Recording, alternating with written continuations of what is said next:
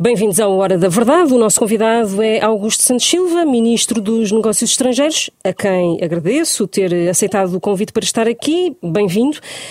Quantos portugueses, Sr. Ministro, estão neste momento na Ucrânia? Quantos deles é que querem regressar? Não sei se têm essas contas e se ainda é possível ir eh, buscá-los ou a situação já está tão degradada que isso já é algo impossível ou improvável?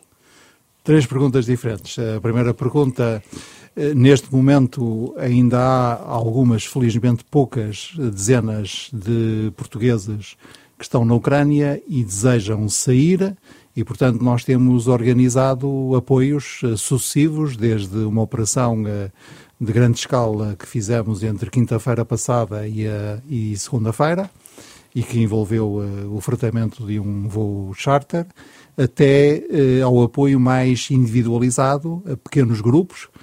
As condições de segurança no terreno agravaram-se substancialmente nos últimos dias e nas últimas horas eh, especialmente, mas nós tentaremos uh, apoiar eh, toda a gente que precise de sair da Ucrânia. Uh, e sejam nacionais portugueses ou seus familiares. Uh, a grande maioria dos cidadãos nacionais que nós temos registados e com os quais temos contacto regular eh, diz-nos que quer ficar, o que aliás se compreende porque também a maioria dos cidadãos nacionais são luso-ucranianos e, portanto, quando estão na Ucrânia, estão na sua terra e a defender a sua pátria. E na Rússia, com o espaço aéreo fechado, uh, já Portugal já sentiu alguns pedidos de portugueses a viver, por exemplo, na Rússia que queiram regressar, porque têm algum receio? Sim, e alguns têm regressado, designadamente os portugueses que estão temporariamente na Rússia, não têm lá a sua residência fixa, sua residência permanente. Hum, a Embaixada e a sua secção consular hum, estão justamente atentas a estes. Nós temos registados consularmente 330 hum, e tal portugueses na Rússia já estamos a recomendar vivamente que as pessoas não se desloquem eh, para a Rússia. E estamos a examinar a evolução das condições de segurança na Rússia para saber se uh, evoluímos para uma recomendação um pouco mais viva. E os portugueses uh, ou luso-russos que estejam na Rússia uh, que queiram regressar, como é que eles podem uh, regressar? Porque o espaço aéreo, entretanto, ficou, o nosso espaço aéreo ficou, entretanto, fechado para... Não, o nosso espaço aéreo está fechado a companhias aéreas russas. Exato. Mesmo quando o fecho é total, há sempre uma cláusula que nós podemos ativar, que são os voos realizados por razões humanitárias. De qualquer forma, eh, insisto, há várias maneiras de sair ou de chegar à Rússia sem ser por via aérea, designadamente por via ferroviária ou rodoviária. A Ucrânia fez um pedido oficial de integração na União Europeia. Qual é que é a posição que Portugal defende? A Comissão Europeia, à luz dos tratados, tem agora de produzir uma análise e um parecer sobre esse pedido eh, antes que o Conselho Europeu se pronuncie. E Portugal formará a sua posição, como é habitual, procurando a máxima concertação possível no âmbito da União Europeia. Para nós são muito importantes duas coisas. A primeira é que, é que mantenhamos a unidade, porque a unidade da União Europeia, como a unidade da NATO, tem sido a principal barreira à agressão russa e o principal apoio à Ucrânia na sua luta contra essa agressão. E isso é a primeira coisa que nós devemos manter a todo o custo: a unidade e não entrar em debates que nos possam dividir. Primeiro. Segundo, é preciso nunca perder de vista a urgência de hoje. A urgência de hoje é parar a agressão russa. A urgência de amanhã será apoiar a reconstrução da Ucrânia e devemos nos concentrar sobre esses temas que são da nossa mais eh, imediata, do Mas, mais exemplo, imediato futuro. Eh, conceder um estatuto especial à Ucrânia não ajudaria a parar a agressão russa? Não, a Ucrânia é um dos seis países que fazem parte da parceria oriental da União Europeia, portanto, nós temos uma política de vizinhança muito próxima com esses países, e dentro desses seis, seis países é um dos três que tem acordos de associação com a União Europeia. E uma forma de dar desde já o sinal político e, sobretudo, a dimensão do apoio que a gravidade da situação exige, seria, por exemplo, eh, rever já para aprofundar este acordo de associação, que tem uma componente política e uma componente económica, que a União Europeia tem com eh, a Ucrânia. Mas deixe-me só perceber, rever o acordo de associação em que sentido? Para que seja mais rápido? no sentido de aprofundar os termos desse acordo. O que eu estou a dizer é que a Ucrânia e a União Europeia já hoje têm relações. Sim.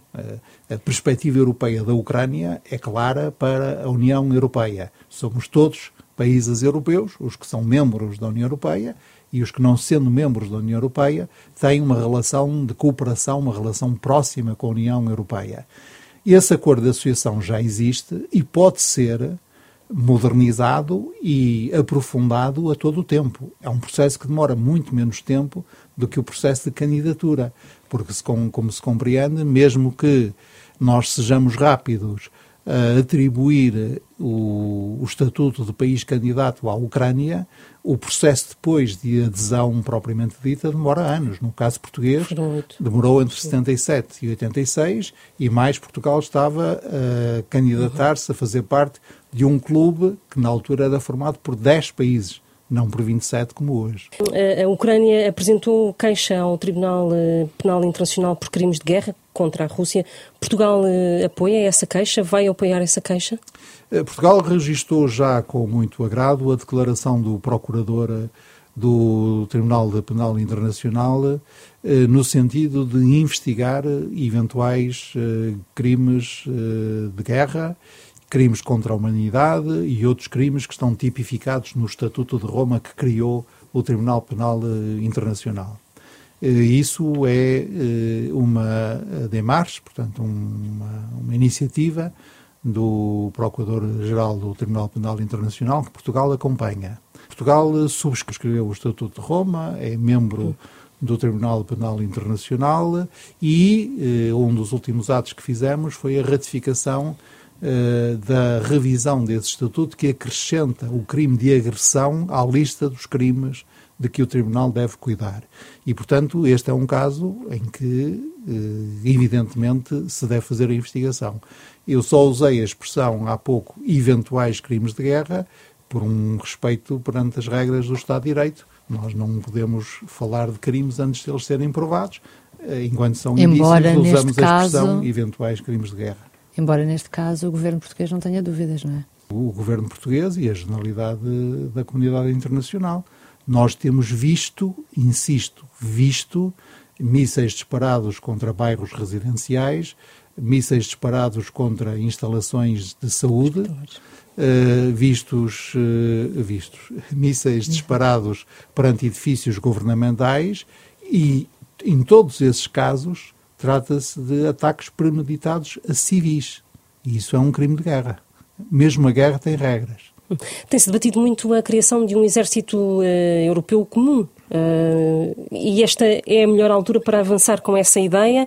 Ou, de todo, num momento de, destes de conflito uh, na Europa, não é de todo de avançar com essa, tem, com essa discussão? Portugal tem uma posição adquirida sobre essa matéria, aliás, uma resolução da Assembleia da República acompanhada pelos dois partidos maiores, que alternam no governo, o PS e o PSD, no sentido de exprimir reservas à constituição e formalização de um exército europeu. Entendemos que essa é uma matéria de soberania nacional que toca no coração da soberania nacional e que não devemos ser precipitados nem aventureiristas nesse domínio.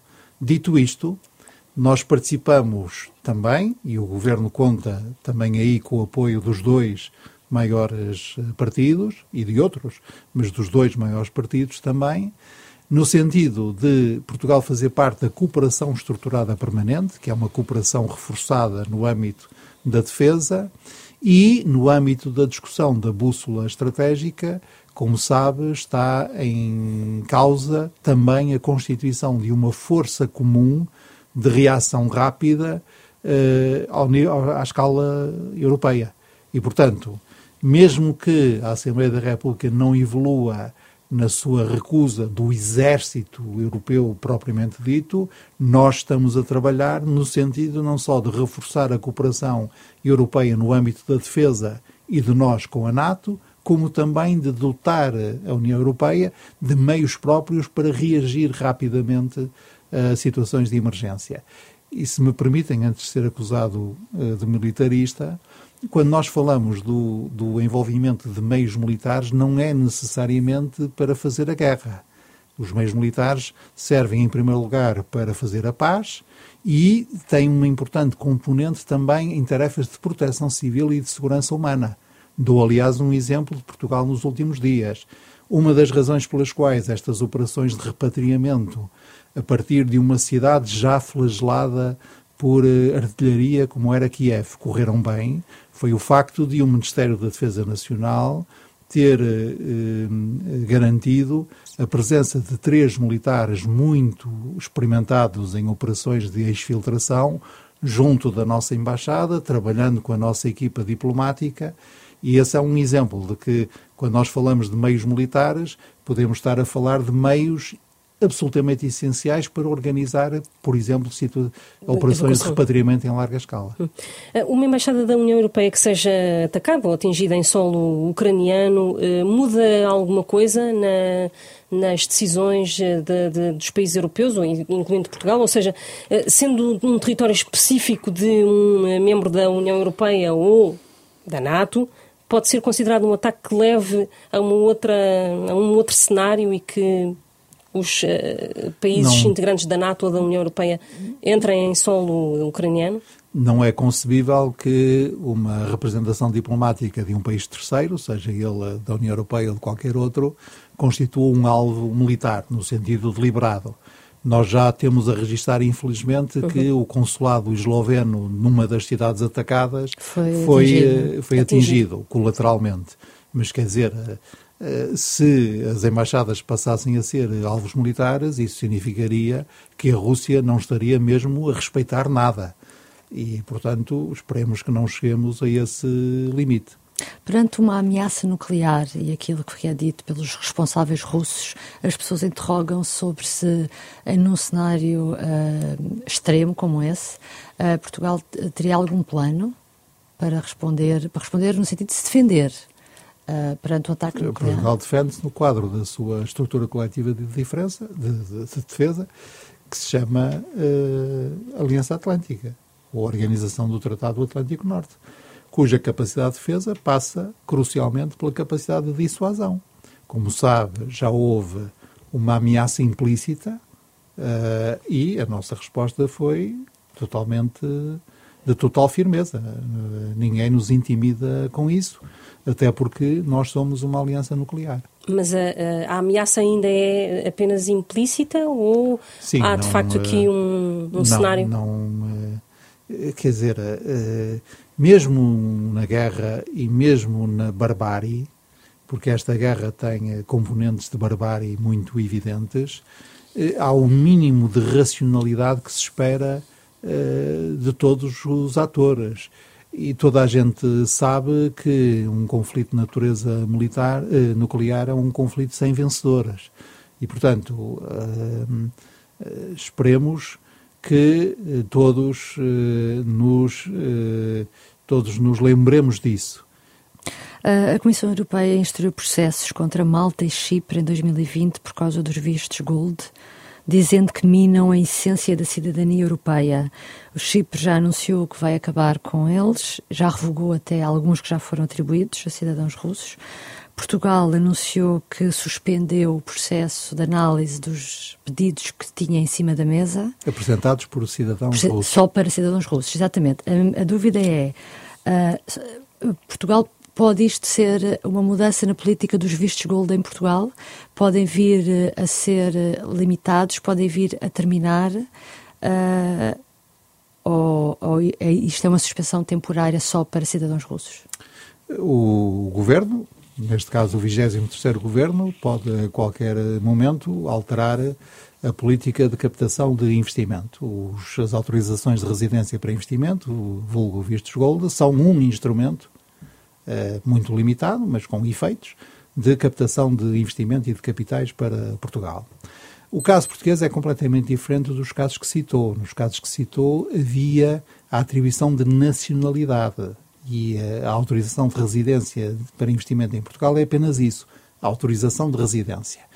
Eh, não sei agora o número de cor, mas não errarei muito se disser que eh, dois terços dos Estados-membros da União Europeia, ou mais de dois terços dos Estados-membros da União Europeia, têm uma qualquer forma de captação de investimento estrangeiro por facilitação das autorizações de residência. Eh, agora, a questão dos vistos gold é uma questão muito diferente da questão que se coloca aqui. Qualquer pessoa que faça parte ou venha a fazer parte da lista de sanções portuguesa, que é a lista de sanções europeia, porque é essa a nossa lista de sanções, será sancionada. E, portanto, os seus ativos serão congelados e a sua liberdade de movimentos será suspensa. Trata-se de um cidadão luz ou qualquer coisa, ou trate-se de um cidadão estrangeiro e tenha tido a autorização de residência ao abrigo do regime dos vistos gold ou ao abrigo de outro regime qualquer. E, e portanto, queria ser inteiramente claro sobre Sim, isso. Cautelarmente, nós suspendemos a apreciação de quaisquer processos relativos a autorizações de residência de investimento de cidadãos russos por uma razão eh, simples de entender. É porque nós decidimos, nós aprovamos um regime dinâmico de sanções, quer dizer, definimos uns critérios onde vão cair todos os indivíduos que preencham esses critérios. E, portanto, nós, a instrução que foi dada ao Serviço Estrangeiros e Fronteiras e que o Serviço está a cumprir, é suspender cautelarmente a apreciação eh, eh, de pedidos feitos por cidadãos russos, porque foi criado este regime dinâmico de sanções. Que é, há uma suspensão, que, mas sem data para acabar. Sim, porque infelizmente a guerra também não tem data para acabar. Pois, mas aqui a pergunta era se, se poderia isto levar até a uma revisão da, da, dos vistos gold, da, da política de vistos gold em Portugal. O regime de autorizações de residência para investimento foi criado por um governo PSD-CDS, eh, que um, um governo PS manteve esse regime e alterou, e, portanto, mais uma vez, isto beneficia de haver algum consenso, porque é isso que garante uma estabilidade que, no caso de eh, regimes de atração, seja por via fiscal, seja por outra via de investimento estrangeiro, é muito importante. Portanto, está a dizer que é preciso haver continuidade. Não estou a dizer que a estabilidade dos regimes de atração de investimento é muito importante para a confiança que os investidores têm no nosso país. Para isso é, é, é bom quando os maiores partidos, os partidos que alternam no governo, estão de acordo. E vamos ver que posições é que esses partidos terão na 15ª legislatura. Há uma dúvida que eu tenho que, foi, eh, que é sobre a, a lista de cidadãos russos sancionados. Sabemos que nenhum deles tem um visto gold. Mas uh, sabemos quantos é que têm contas em Portugal que já foram congeladas, por exemplo? Um, não, não tenho esse reporte, visto que isso é uma atribuição não do governo, não, é por via administrativa, é, quer dizer, é por via administrativa, mas a entidade reguladora é o Banco de Portugal. Hum, o governo, não, tem, o governo nisso. não tem esses dados, não pediu para saber? Eh, não lhe sei dizer, porque como isso não é matéria de política externa, não quero atrever-me aqui a dar por garantida uma coisa que tenha acontecido noutro departamento. Não é não é uma responsabilidade do Ministério dos Negócios Estrangeiros como tal. Sim, eu percebi. Isso é que estava a perguntar se, tinha pedido, se o Governo tinha tenho, falado com o Banco de Portugal sobre o não assunto. Tenho, e eu falei com o Banco de Portugal eh, a propósito das sanções eh, financeiras. É a minha responsabilidade, visto que fui eu, no Conselho de Negócios Estrangeiros, que dei acordo político a essas sanções e, naturalmente, comuniquei ao Banco de Portugal. Agora, o Banco de Portugal é, é independente. Mas, como Temos digo, que perguntar nós ao Banco de Portugal para saber. Não, não, não sei. Eh, eu eh, estou um pouco embaraçado porque eu não gosto de me pronunciar sobre assuntos que não domine integralmente. E como este assunto não é da área do Ministério dos Estrangeiros, não sei se lhe estou a dar uma informação que seja verdadeira. Não, não, consigo dizer a esta hora se isto é um assunto do Ministério das Finanças, do Banco de Portugal, do Ministério da Justiça. Deixe-me só, só andar para trás ainda sobre os refugiados. Eu lembro que no final da presidência da União Europeia, da presidência portuguesa do Conselho da União Europeia, o Sr. Ministro disse numa entrevista de balanço que havia uma coisa que lamentava, que por causa da Covid não tenha sido possível ir mais longe na criação de um mecanismo comum de apoio aos refugiados. E nesta altura... Por causa da Covid e por causa das divisões internas à União Europeia. Exatamente. Mas nesta altura que se vê que os países estão mais unidos do que nunca, parece, não é? Será uma oportunidade para tentar criar esse mecanismo e como é que deveria ser esse ah, mecanismo? Claro e... que é, até porque eh, alguns dos países que tradicionalmente tinham uma posição muito restritiva face ao acolhimento de refugiados. Quer nomear? Quero, já vou nomear, eh, como a Polónia ou a Hungria, hoje a Eslováquia e a República Checa, portanto, o grupo de desagrado em geral, são hoje os países da linha da frente. E são países da linha, da, portanto, de primeiro acolhimento que estão a portar muito bem, porque estão a receber todos os refugiados que os demandam. O que quer dizer que não haverá, certo, talvez não haja hoje na União Europeia um único Estado-membro que possa dizer esse assunto não é comigo. Porque o Sul é porta de entrada, o Norte é destino, é, são países de destino, e mesmo o Leste, que tradicionalmente dizia isto não é connosco, uh, nós não temos que ter uma política aberta de acolhimento de refugiados, os refugiados são de facto é, migrantes, mesmo esses países têm hoje uma passam hoje por uma por uma experiência, por uma, uma conjuntura que eh, creio os fará muito mais disponíveis para encontrar eh, soluções comuns. Porque tem fronteira aberta com a Ucrânia, por exemplo, a Polónia. Posso falar no meu estilo, porque eh, aqui há dois ou três anos poder-se-ia dizer, eh, bom, isso é um problema de Malta, ou de Itália, ou de Espanha, e portanto eles que se desunhem. Eh, agora, é um problema de todos. Está confiante há... que os regimes de, de, da Hungria uh, e da Polónia não mudem de posição, então? Estou confiante que os Estados, esses Estados, possam evoluir num sentido que permita haver uma, um consenso entre os 27 para nós caminharmos para uma política europeia de migrações, que não substituirá as competências nacionais nessa matéria, mas que dará mais força a essas competências nacionais. O PCP demorou mais do que 13 segundos a condenar a invasão da Ucrânia, mas votou contra a resolução do Parlamento Europeu, esta semana, de ceder meios àquele país. Como é que viu essa posição do Partido Comunista Português? E eu estou mais recuado que a senhora porque eu nem sequer ouvi o PCP condenar a invasão russa Houve da Ucrânia. declarações da, da deputada Paula Santos. Líder parlamentar, futura ah, líder parlamentar do nesses PCP. Nesses segundos a que se referia e eu estava ah, lá. Sim, sim, não, não, é, não foi nesses três segundos. estavam a funcionar e não ouvi condenação nenhuma. Da, da boca de João Oliveira, não. Mas não acha que houve ali uma tentativa do eu, PC, entretanto, de Jerónimo de Sousa e de outros responsáveis? Tempo, não vale a pena perder muito tempo com isto. Eu lamento profundamente uh, a atitude uh, tomada pelo Partido Comunista Português. Lamento profundamente essa atitude e ainda lamento mais. Lamento ter que dizer que ela não me surpreendeu. Porquê? Porque a tradição do Partido Comunista Português em matéria de política externa eu diria que está nas antípodas, nos antípodas da minha. Durante... Portanto, não me surpreendeu Durante... continuássemos nos antípodas uns dos outros. Durante o tempo da geringonça, acredita que esta posição do PCP, uh, eh, especulando, obviamente, seria possível? Sim, eh, por alguma razão não havia nenhum compromisso entre as partes em matéria de política externa ou política europeia porque há um, mais do que um oceano a separar o Partido Socialista uh, desses partidos em matéria de política europeia e política externa. Basta, basta ver isto.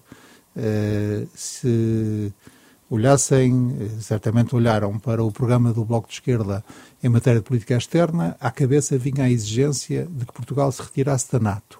E eu pergunto como estaríamos nós agora se não fôssemos membros da NATO. E quanto à posição do PCP, ela é conhecida eh, há muito e, portanto, só, só tenho a dizer que lamento profundamente porque eh, ingenuamente, talvez acreditasse que as forças políticas fossem evoluindo, como o PS tem evoluído e outros partidos, mas infelizmente há que constatar que não. Que o PCP defende Putin?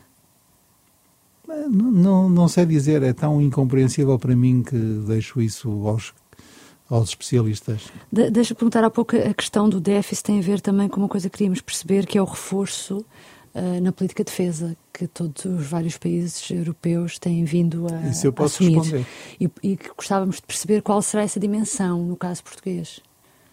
Eu posso responder pelo presente e, e pelo futuro até 2024, porque fiz parte um, da delegação que, sob a liderança do Primeiro-Ministro, foi à, à Cimeira Europeia, da NATO de Bruxelas 2018, na qual Portugal apresentou o seu plano para cumprir o objetivo dos 2%. Mas vai ser revisto ou não? Não. Por causa no, desta nós, tensão? No, nós temos um compromisso no âmbito da NATO para nos aproximar de 2% em 2024. Isto, e temos um plano para cumprir esse compromisso. E tanto quando eu sei, eh, o investimento, a despesa na, na defesa tem aumentado para cumprir esse plano. Ainda relacionado com o déficit, hoje ouvimos declarações de que uh, em 2023, quando voltar a estar em vigor as metas orçamentais do tratado que estavam suspensas por causa da Covid, uh, os 3% poderão vir a não ser uma barreira tão, uh, do, uh, tão inflexível. Isso quer dizer, na sua expectativa, as despesas, por exemplo, com defesa podem fazer furar os 3%, é isso? Esta guerra, como todas as guerras, terá consequências económicas. As sanções que nós aprovamos têm consequências económicas. No momento em que falamos, o preço do barril de, de crude está acima dos 110 dólares.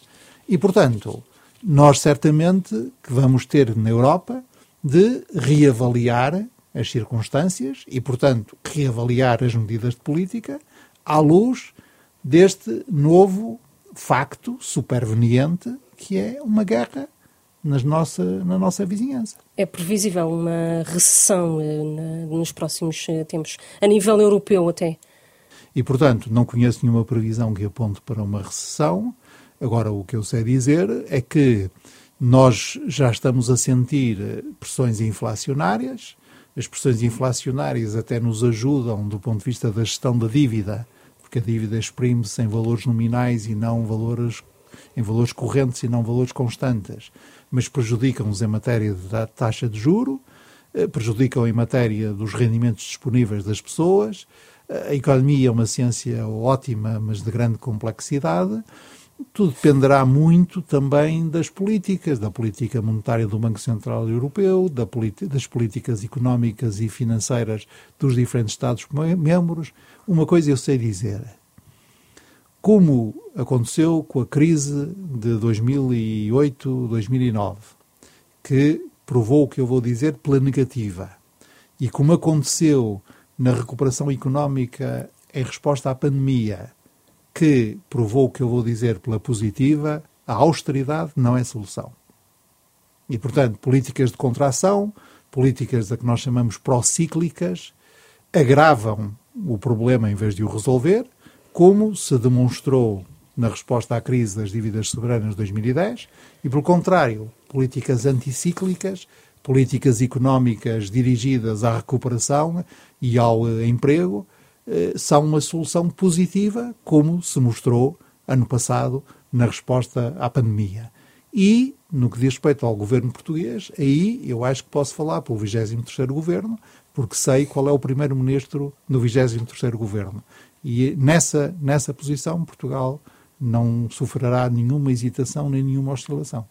Esta guerra na Ucrânia pode fazer repensar o seu futuro político? Eh, ou seja, se está em aberto a possibilidade de se manter como ministro dos negócios estrangeiros perante esta crise na Europa? Uh, sabe que eu tenho uma formação uh, filosófica de matriz materialista, o que pode ser uma vantagem e uma limitação, depende das perspectivas. Portanto, é muito difícil para mim repensar o que não conheço. Não sei qual é o meu futuro político, portanto, não consigo repensar o que não sei. Então, e não pensou nisso? Não pensei nisso em que sentido? No seu futuro político. não, não é uma coisa que me preocupa. Houve uma altura em que estava desejoso de voltar à faculdade. Não. Não. Não, houve uma altura em que eu disse que esperava e continuo a esperar que o Partido Socialista me deixe acabar a minha atividade profissional no meu lugar de professor catedrático da Faculdade, da faculdade de Economia Acha do Porto. que esse momento está mais distante agora? Não, porque a cronologia não evolui consoante as circunstâncias. Portanto, em 2026 eh, eu farei 70 anos, nessa altura, à luz da minha, do estatuto da minha carreira, jubilar-me-ei e espero que pelo menos me deixem ir dar uma, a última aula à faculdade. Até lá, temos muito tempo. Para exatamente o quê? Eh, eu quero que eu lhe diga a verdade. Sim, por favor. É para servir o meu país o melhor que sei e que posso. No Parlamento, por exemplo? É, onde seja necessário. Ah, não. Chega ao fim este Hora da Verdade com o Ministro dos Negócios Estrangeiros, Augusto Santos Silva, a quem agradeço mais uma vez. Voltamos na próxima semana.